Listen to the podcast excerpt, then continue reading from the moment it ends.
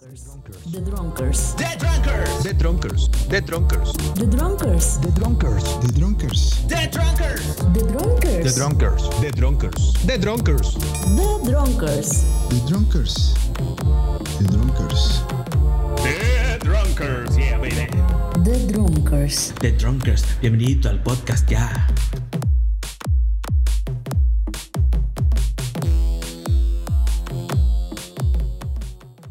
Historias, hay, hay muchas historias de gente que de hecho vomita en otra, ¿no? De pronto en las pedas como que Sí. no alcanzan y, güey, ya me vomita este cabrón y ya todos vomitaditos. O el, o el güey que va en el carro y que no, no le puede bajar a la ventana y eh, según él lo avienta por, el- por la por la ventana ventana y no, todo por sí. Todos adentro, güey, a huevo, gracias. Ay, amigo. Sí, sí, sí. Hay muchas de esas. Hay muchas, muchas esas. Es que yo creo que la persona cuando está obviamente inconsciente en su peda, lo que menos va a hacer y va a hacer controlar su regurgitación. O sea, como que están en su show, en su trip de decir, "Ay, ok, aguanto, aguanto, aguanto, aguanto. No pasa nada. Y otra vez. "Ay, no, no, no, no, no, no.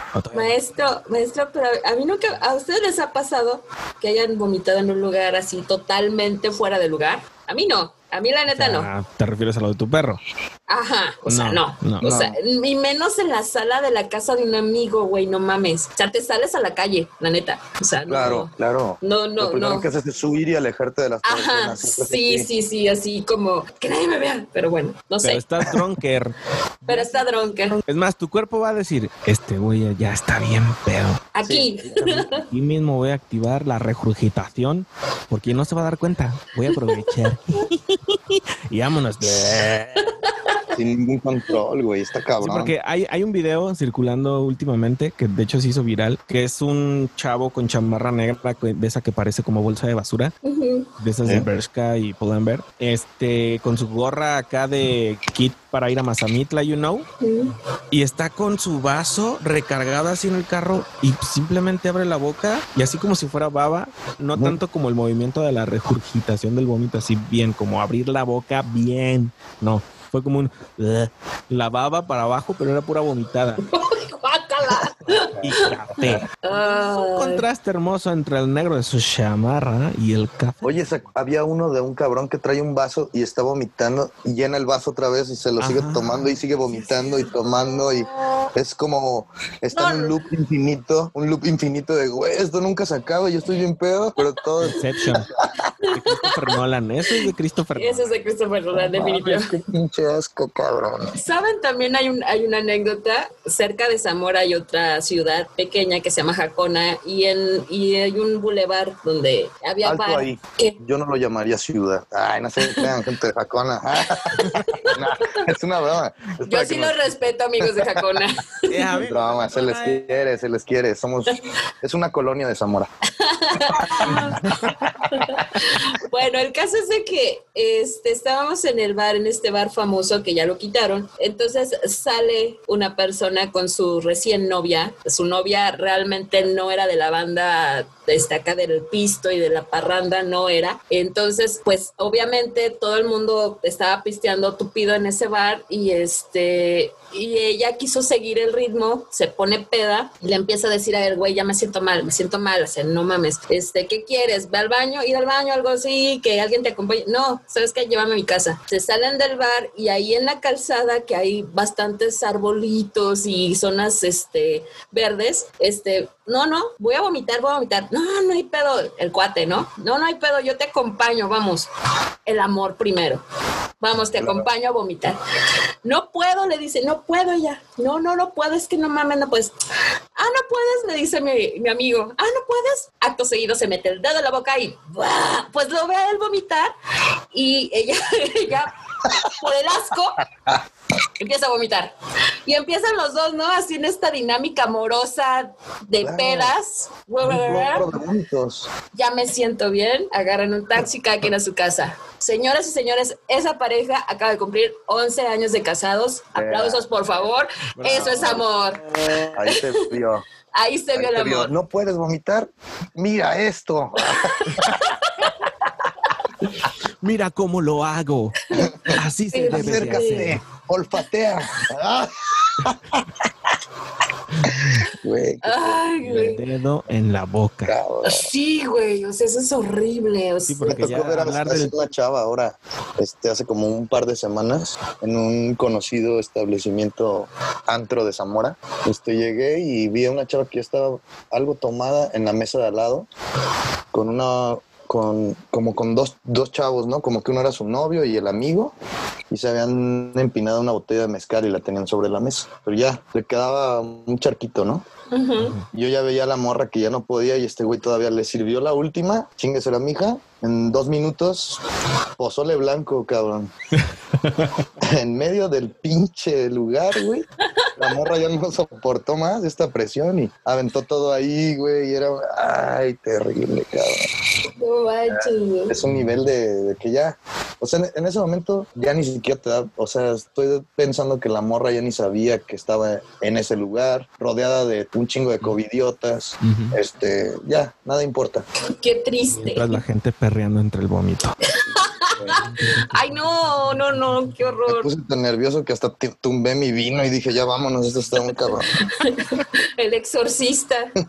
que aquí alguien está poseído, güey. Eso, esa de la onda de, de que se les vaya completamente la, la onda, eh, yo admiro a esa persona porque a mí, mi nivel de pedez, sea cual sea, siempre me acuerdo de todo. Por eso les decía de la, de la cruda moral, está cabrón, porque la verdad puedes estar haciendo idioteces, pero a mí yo me acuerdo de exactamente las cosas que hice, eh, a veces no de las que dije, pero sí de lo que hice, y pues está cabrón, ¿no? Cuando pierdes la conciencia, nunca me ha pasado, como que se te olvida lo que traes, el- se te borran partes de la, de la noche. Y yo he escuchado a mucha gente que sí le pasa, pero a mí nunca me ha pasado. Triste, pero cierto. Qué afortunado. Sí, De- de- en cierto aspecto está chido.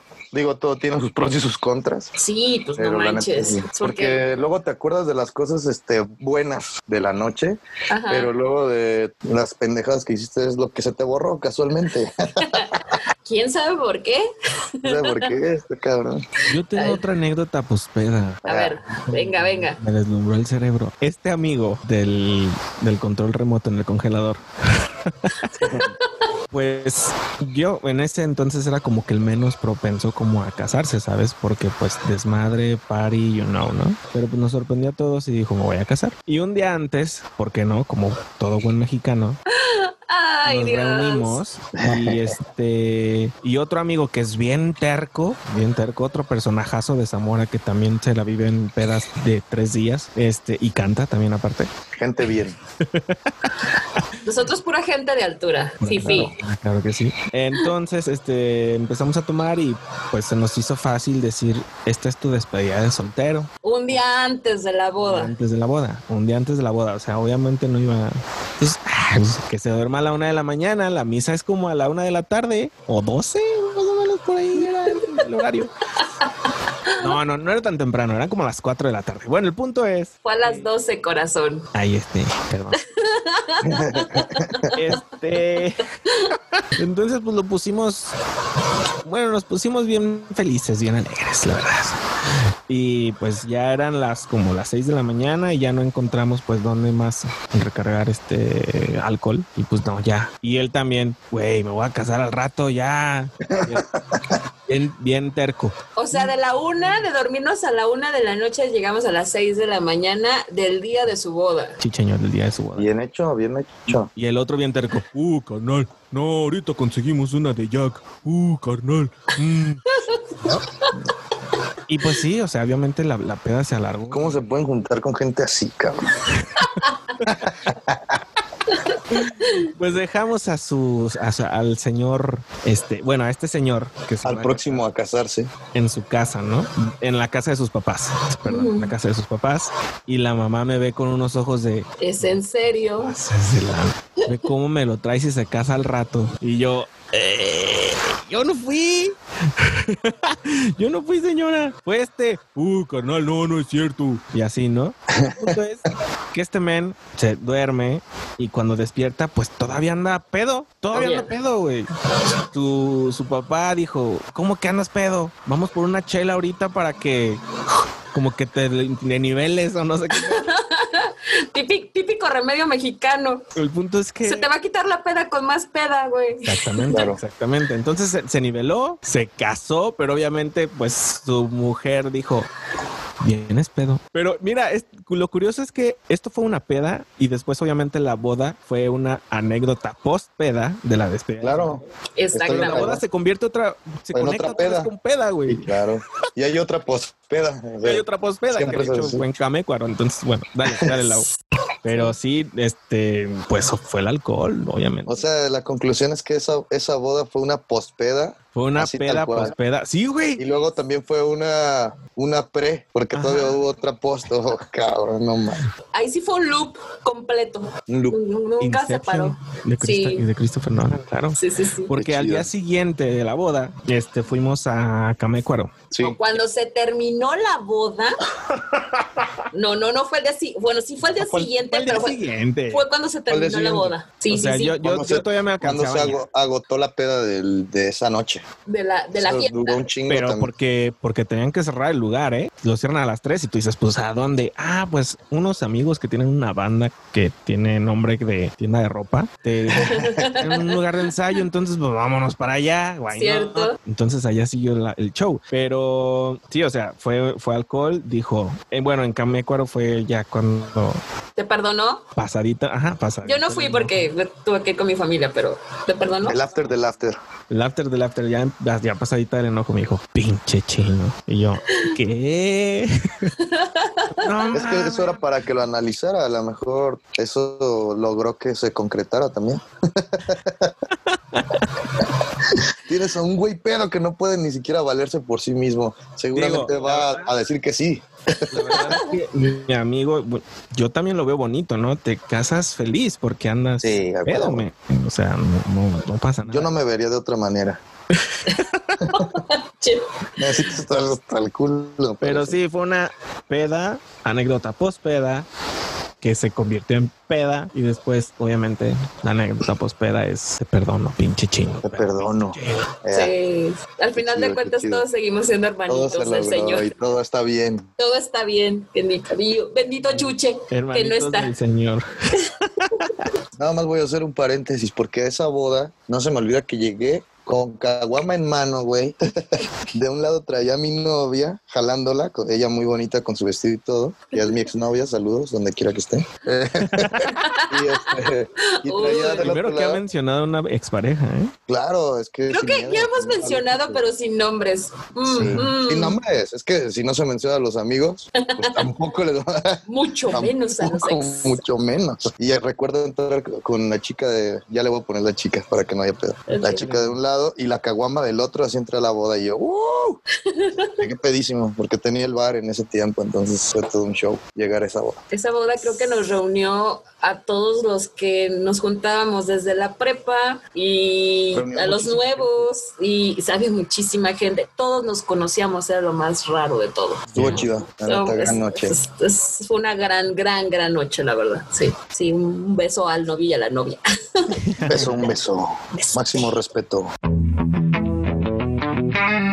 Quería preguntarles, ¿ustedes creen que todo esto que estamos platicando este, se ha heredado de los papás? ¿Ustedes alguna vez, o sea, Debe ser un sí. legado. Sí. eso es como un le- o una maldición o un legado este, por parte de los padres? Digo, honestamente, el primer trago de alcohol que yo recibí fue pues, de mi abuelo, Ajá. esa es la verdad. Yo el alcohol, pues no, y- pero como a los, ¿qué serían? A los 10, 11 años, recuerdo que mi abuelo me sirvió un vaso de un vino que se llama Cinzano, que era muy dulce, era dulce o algo Muy así. dulce. Y la frase que no se me va a olvidar nunca fue, mira, tómate esto para que nadie nunca te haga pendeja. Un clásico, ¿no? Un, clásico. Sí, sí, sí. clásico para las señoritas. O sea, gracias a mi abuelo donde quiera que estés. A mí la también me hubieran dicho eso, güey. Me han hecho pendejo un chingo de veces. He perdido todo. Todo por la pinche peda me hubieran advertido. Y sí, no, o sea, al final de cuentas, sí, mi, mi familia es mucho de las comidas y de, de beber en, en familia y todo. y, y sobre todo, el- recuerdo mucho las fiestas, ¿no? El típico, este, mamá, ya me quiero ir a mi casa, ya tengo sueño. Ajá, Espérate, mijo, espera, deja que se acabe esta canción. Y no sé por qué carajos siempre te juntaban dos sillas en las fiestas y te dormías en dos sillas cuando eras niño. No sé, no entiendo. Es una tradición milenaria de familia mexicana. Sí, ¿verdad? O ponerte abajo de la mesa, güey, también. Ajá. Yo Sí, creo que sí. si ahorita Así como escucho, niño del mercado y de algo. Yo creo que si ahorita escucho una cumbia de los ochentas, güey, me voy a dormir, güey, porque esas, esas eran mis canciones de cuna, ¿no? La hierba se movía o esas pinches canciones que ya no me acuerdo muy bien, pero era lo que yo escuchaba al final de cuentas en la fiesta y era lo- con lo que yo me dormía, güey. Muy raro. Yo la neta, Sí. yo ya me acuerdo, o sea, de que tengo memoria así, porque digo, cuando estás bien morrito, seguramente estuvimos en pedas que ni nos acordamos. Sí, Pero ya cuando ya tuve memoria, o sea, yo siempre me acuerdo estar aferrado a querer ver la pinche peda de mis papás. O sea, yo era... ya vete a dormir. Ev- Evidentemente no podía tomar, pero... O no me daban más bien. pero, pero la neta es que yo quería, quería verlos porque a mi mamá le, le gusta tocar la guitarra y se juntaba con otros tíos y se ponían y, y le daban hasta irse hasta el menudo en las navidades. Son como que el- los recuerdos así más chingones de esas pedas navideñas, ¿no? Con la familia Sí. y todo. Y yo quería estar despierto para verlos. Mis hermanos ya estaban así como que ya, güey. Pero yo creo que desde ahí, o sea, yo considero que el alcohol es un vínculo, un vínculo bien cabrón. O sea, la neta es que eh, yo no me veo tomando un vino yo solo y, o sea, jamás, qué hueva. O sea, mi, mi, mi onda de la peda es ir a cotorrear, yo quiero platicar, este, echar desmadre, ¿no? Y es y al día de hoy, digo, soy un experto, me puedo considerar. ¡Ah! Pero además, este, mi mamá casi no toma, pero de vez en cuando pues se echa unos vinitos con nosotros y yo con mi papá. Es así de que comida familiar. Él y yo somos así de que vamos a chingarnos un tequilita y ese tequilita se puede volver la botella completa. Claro. Lo disfruto bastante, o sea, la neta es algo muy chido tanto en familia como pues evidentemente con los con los drunkers. Yo tengo una anécdota con mi mamá. Este, en una ocasión me fui con unos amigos a Zaguayo, a otra, a otra gran ciudad de Michoacán por acá. Entonces fuimos a, a un palenque a ver a alguien, no sé. y siempre que salgo con amigos es así como que vamos a surtirnos para ir en el camino echándonos un trago. Llegamos al palenque, nos echamos otro trago y nos íbamos a quedar a dormir allá y regresar al día siguiente, sin pedos. Pues total, en ese momento estaba la... A mí ya lo había reiterado, no me gustan los tragos dulces, pero en ese momento traían muy de moda los rusos, los osos, ¿no? Rusos blancos. Vodka, calúa y lechero, no sé qué chingados, pero algo. Carnation. Carnation, ándale, pero es dulce. Entonces a mí no, realmente no me, no, no es lo mío. Pues eso fue lo que se compró, ¿no? Y no sé, fueron como cuatro botellas de vodka, otras tantas de calúa y el resto. El caso es de que ya cuando regresamos nos habían sobrado como dos botellas porque al final de cuentas en el palenque pues era más que el tequila, la cerveza y era algo más ad hoc. Entonces llegamos ya eh, de regreso, me dejan a mí primero en mi casa y me dicen, pues sabes qué, quédate con todo el kit y pues ya ahí lo dejas y lo sacas para las siguientes pedas porque pues obviamente da drunkers. Resulta que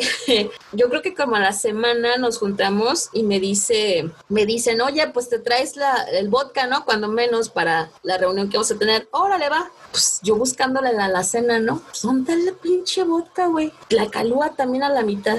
Y ahí sale mi mamá así toda tímida y me dice, pues es que yo me eché un traguito diario. El pinche vodka estaba a la mitad, güey. Y yo así, mamá, pero es que eso no era mío, o sea, ¿es en serio? Y ya este, pues ya les dije, obviamente, mis amigos decían, no mames, güey, pues seguro te le chingaste tú. Pero no, güey, mi mamá era de traguitos diario. La verdad se los toma bien deliciosamente todo el tiempo. Yo disfruto mucho con ella estar cocinando y de repente que me diga, pues un traguito, ¿no? Pues va, ¿no? Y, y estamos cocinando y, y bebiendo. Pero esa vez sí me espantó porque sí se echó fácil una de vodka ya sola en el lapso de una semana. Entonces, espero que no haya estado muy estresada.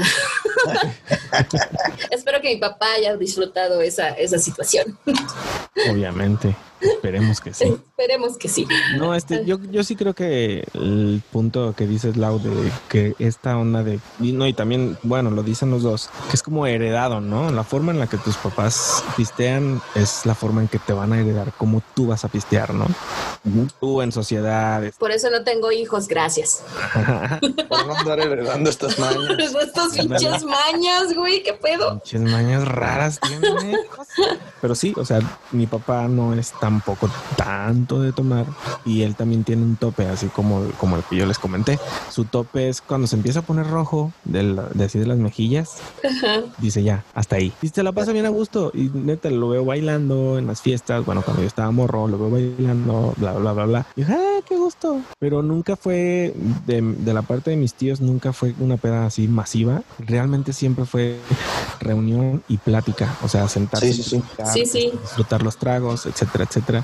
Entonces, yo sí valoro mucho ese tipo de, de borracheras, pues bueno. Claro. Realmente es una reunión y el alcohol es el como el extra. Sí. Pero, pero sí, así yo es como las valoro más porque no, no, yo, yo no soy tanto como de antros y en un bar pues puedes platicar, que es lo mismo, es una reunión.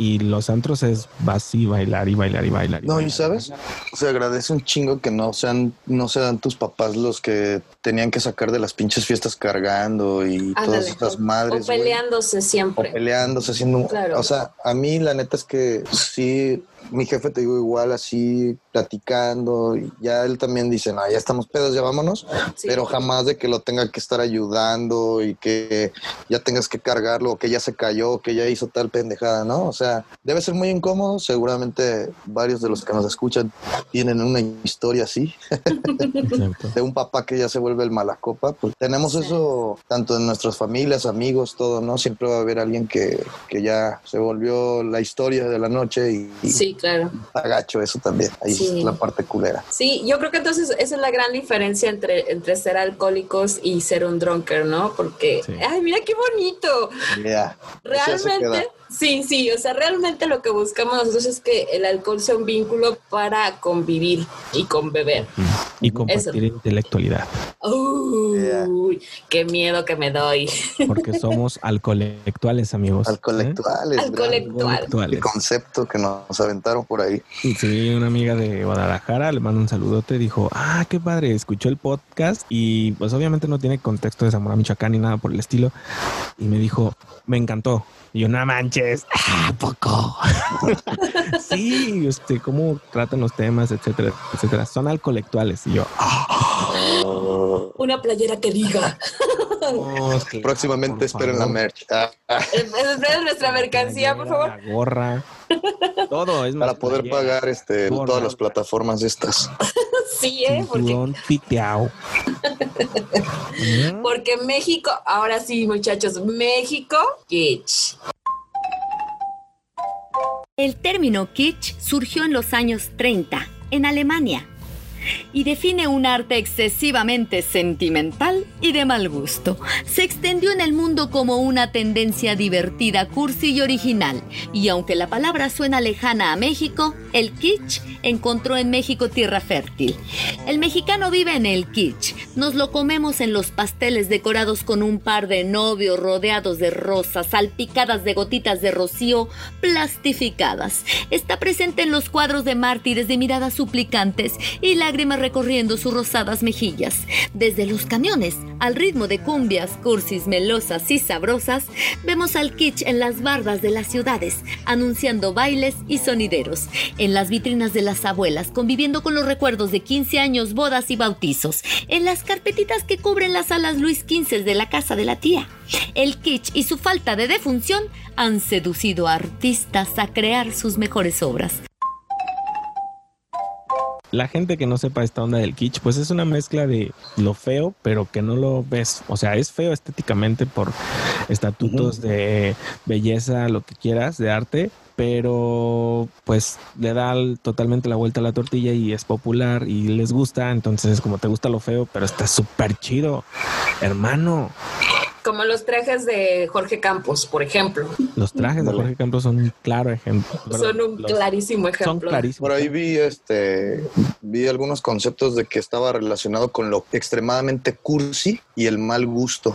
Este, Sí. son como algunas de las cosas que lo medio lo definen ahí, ¿no? O sea, Exacto. Pero yo creo que en México lo mete en todos lados, ¿no? Es- o sea, no es tan, tan técnico el, el- el concepto, porque, por ejemplo, en la comida, güey, o sea, ¿qué hay más raro que una guajolota. Es una torta de tamal, güey. No mames, es masa con masa. Pero la gente se lo sigue comiendo y les encanta, güey, ¿no? O por ejemplo el mole dulce también. Ajá. O en la música. Un claro ejemplo que tenemos es la música Café Tacuba, ¿no? Claro. Siempre, o sea, si alguien dice que Café Tacuba es rock, yo digo que no. Si, si alguien me dice que Va es a haber una discusión.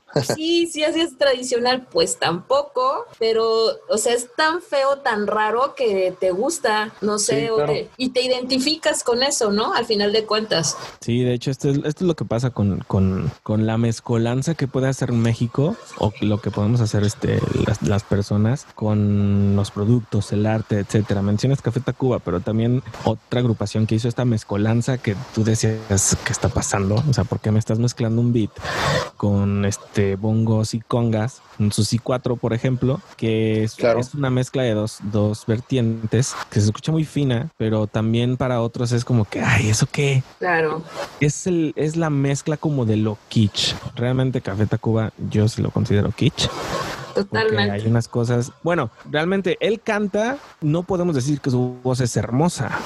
No, es no. talentoso, pero hermosa como ya definiéndole como calidad de la voz en o cantantes de ópera, hermosa no es. No, de hecho creo que canta mejor meme. A mi forma de ver canta mejor. Me gusta más la voz de meme que, que de, Ah, claro, sí. del vocal, del Rubén. Hay una, una definición que me gustó más que, que les voy a poner aquí. Dice, eh, es de un psicoanalista que se llama Jan William y él dice que lo kitsch es, dice, si no te ríes al contemplarlo, no es kitsch. O sea, para él el concepto es que te genere risas. A huevo. Y creo O que sí, sí está muy cercano, ¿no? La neta, ajá, que te ponga contento, porque lo kitsch es eso, es como, jaja, como un pinche chicharrón con esta madre encima y luego le pones pan y, o sea, o cosas así, ¿no? Es como Sí, sí, cosas extrañas siempre que, y de eso te da risa. Te da risa que alguien se coma algo así tan, Tan pues, raro. de pronto medio, sí, grotescón ahí, ¿no? O sea, Sí, dices, claro. güey, ¿cómo combinaron esto? Sí. Y esa es la risa, este, este cabrón, este Albarrán es un güey que te da un chingo de risa, güey. O sea, empezó Empezó así. videos. Sí, Ingrata era una comedia, cabrón. Claro, claro. Que después la tomaron muy a pecho, pero ese es otro tema. Ella. es ya, otro la- tema. ya, bye, ya, bye.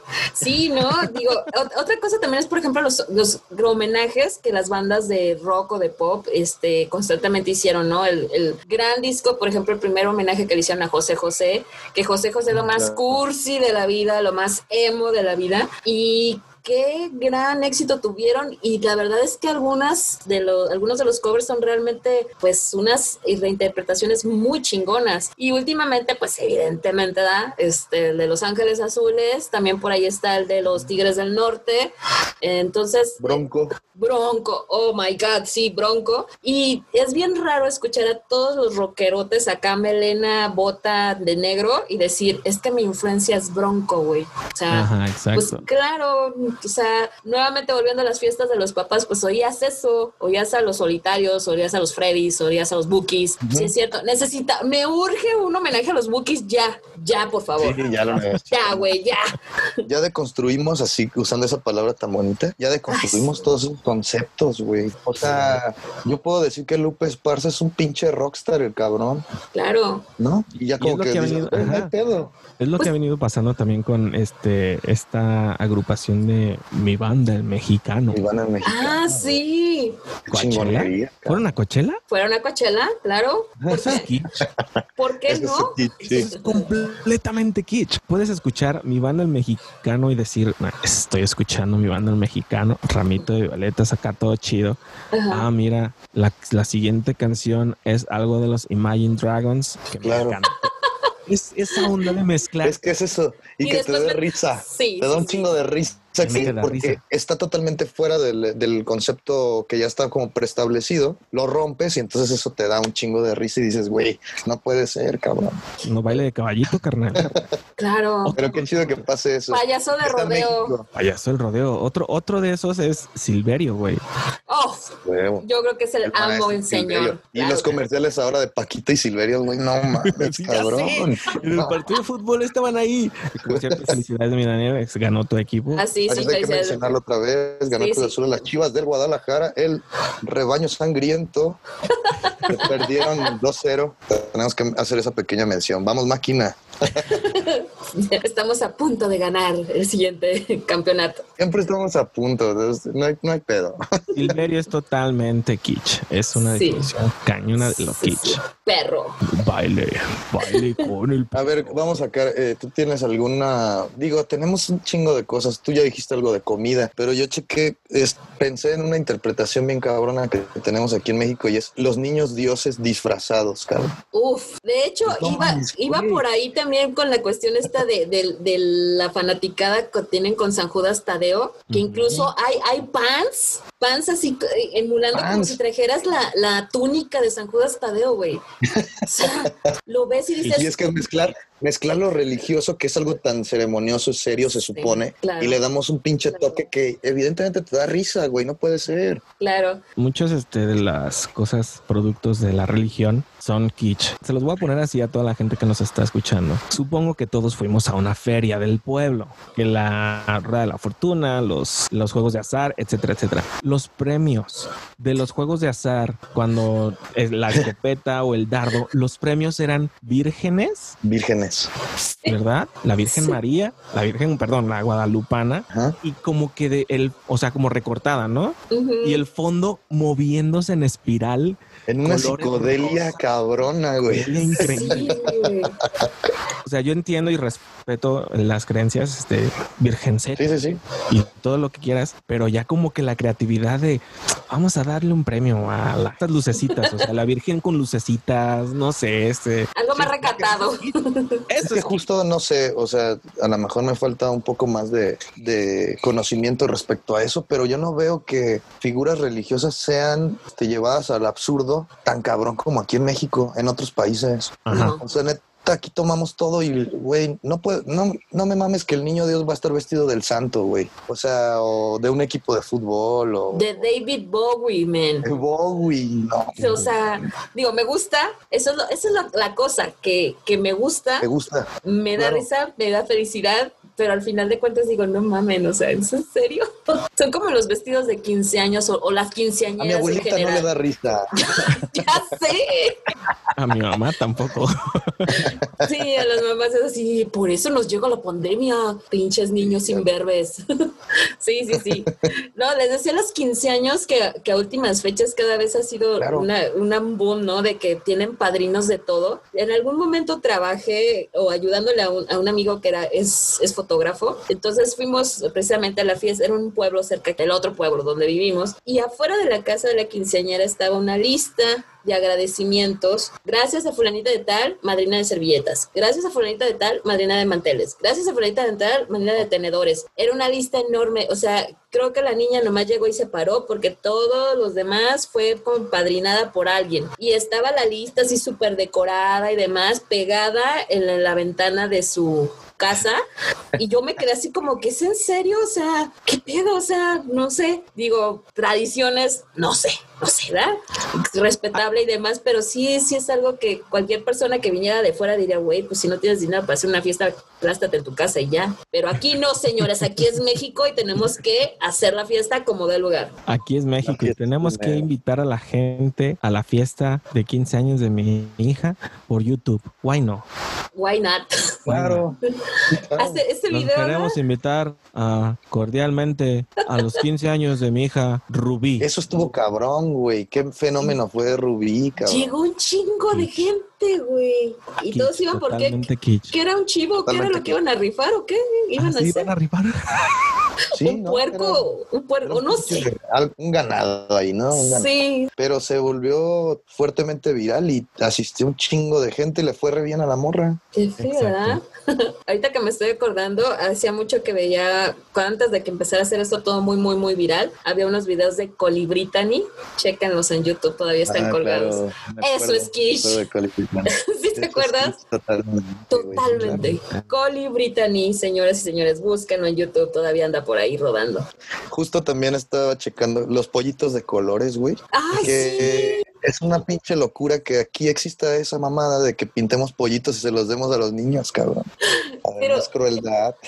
Güey, no, a mí me tocó llegar a ver así, incluso que les ponían o, o un sombrerito o algo. No les pegan cosas. Les no, pegan cosas, pobres pollos, no manches. Y luego aparte, pues nunca, nunca sobrevivían los pollos, al día siguiente estaban muertos siempre. Lo digo porque a mí sí me llegaron a regalar uno. Yo también tuve uno y lo bañé. Pensé que tenían que bañar.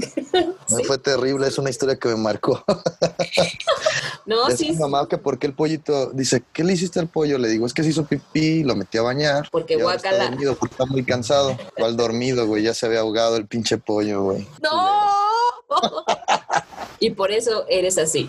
Y por eso eres kitsch. Todos Hay somos kitsch. problemas. Todos tenemos eso. Todos somos kitsch. los kitsch. Sí, pero está bien bonito. Hay una historia muy padre que, que yo vi a partir de, de este tema respecto a la negra Tomasa. Bueno, resulta que en México el, el rock había sido sumamente cancelado por diferentes cuestiones, más que nada porque decían que evidentemente era cuestión de drogos, marihuanos y borrachos, violadores, etcétera. Y en los 80s, pues únicamente fue de manera muy, muy oscura, 70s, 80s, en los hoyos funkies. Había tres bandas que nada más eran las que se movían más, que era el Tri, Kenny y los eléctricos, que era más pop de botellita de Jerez, nada más. Y esas bandas no tenían tanta proyección a nivel nacional, nada más las escuchaban pues en las grandes ciudades. Pues resulta que cuando empieza Caifanes, esta gran banda que se considera que la que rescató el, el rock nacional, whatever that means, eh, lo primero que grabaron fue Perdí mi ojo de venado y a los productores no les pareció una buena canción. Entonces ellos ya habían tocado en diferentes lugares y en fiestas previamente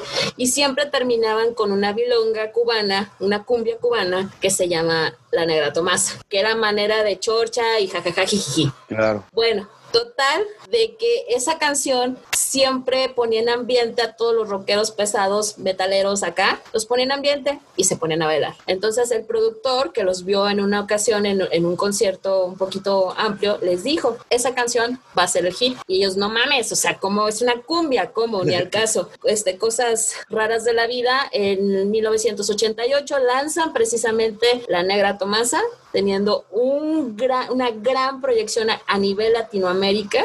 Fue el estandarte del rock nacional, Sí, claro. porque teníamos el rock español, el rock que venía de Argentina, con Soda Stereo y demás, pero no había quien dijera, levantara la mano en el rock nacional. Y bueno, fue una cumbia cubana, fue Caifanes, fue La Negra Tomasa, y gracias a eso empezó Café Tacuba, Maldita Vecindad, todas estas bandas que en los 90 hicieron un boom tremendo y este...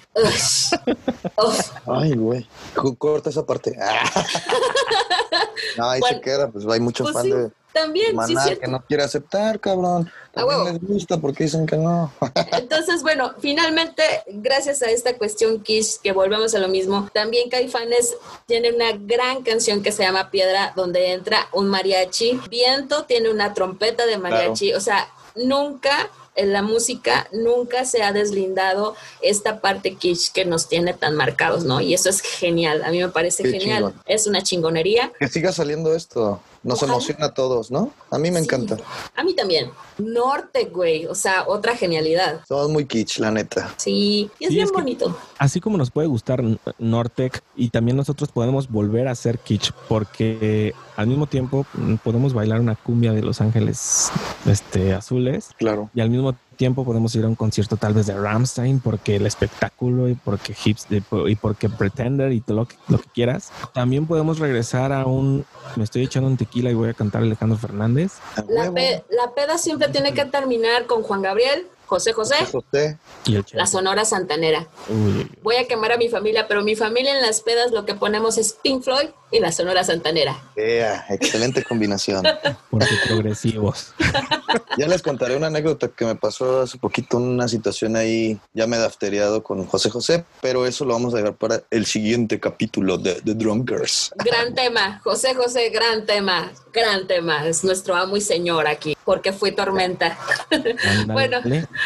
Nuestro Instagram, The Drunkers. Y búsquenos en Instagram. Lo- ya después estaremos en otras redes.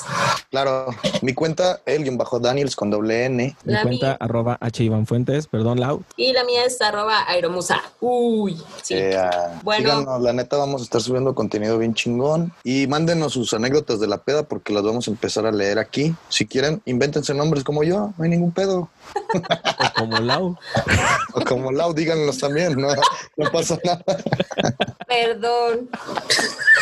Ah, y también les voy a pedir para las redes a la gente que nos quiera compartir algo bien kitsch, que va a ser estas fotos de caritas de cuando eran niños. ¿Se acuerdan que están en las Ah. palas de los papás? Eso es súper kitsch, güey. Que pellizcaban al niño para que llorara. Si tienen esas, neta, vamos a hacer un álbum con esas pinches fotos. Güey, yo soy un loser. Yo Yo no la tengo tampoco, güey, pero No, qué chido reí en lo que la tengan. Son hijos malqueridos, mis niños. Lo siento mucho. ¿Por qué? Yo sonreí en todas. Ay, él, él sí lo tiene, pero sonríen todas. Ay, Mal qué ñoño.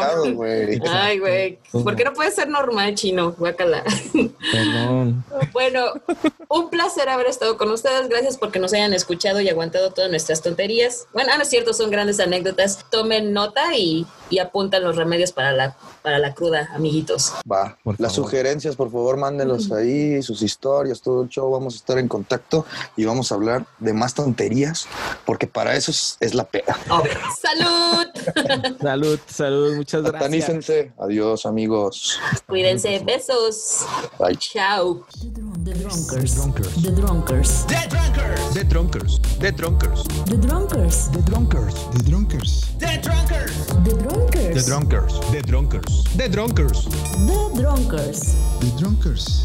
The Drunkers. The Drunkers.